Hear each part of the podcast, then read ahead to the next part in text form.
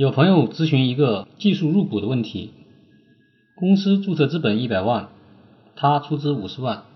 另外两名股东各出资二十五万。由于这个朋友在技术方面有一定的优势，他提出以自己技术出资多占股百分之十，这样的话他就占公司百分之六十的股份，另外两名股东各占百分之二十的股份。朋友想问。这样来入股行不行？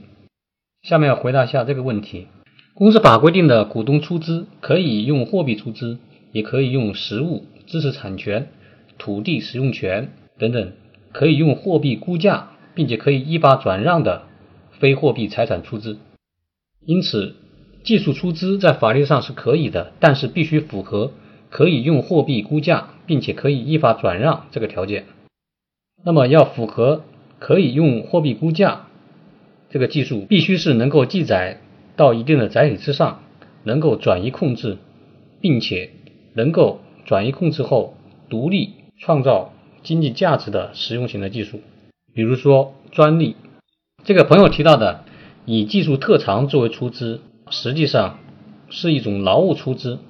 并不是公司法意义上的技术出资，不符合。可以用货币估价，并且可以依法转让这个前提条件。虽然我国的公司法扩大了投资人出资的种类，但是仍然规定股东不得以劳务、信用、自然人姓名、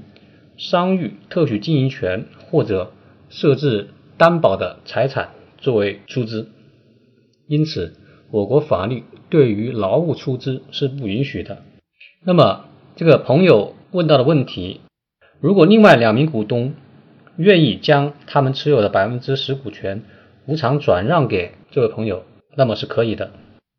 另外，如果确实是符合公司法规定的技术入股的条件，那么这个入股的技术必须经过评估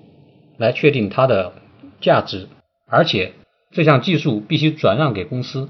原来的技术持有人不再享有这项技术。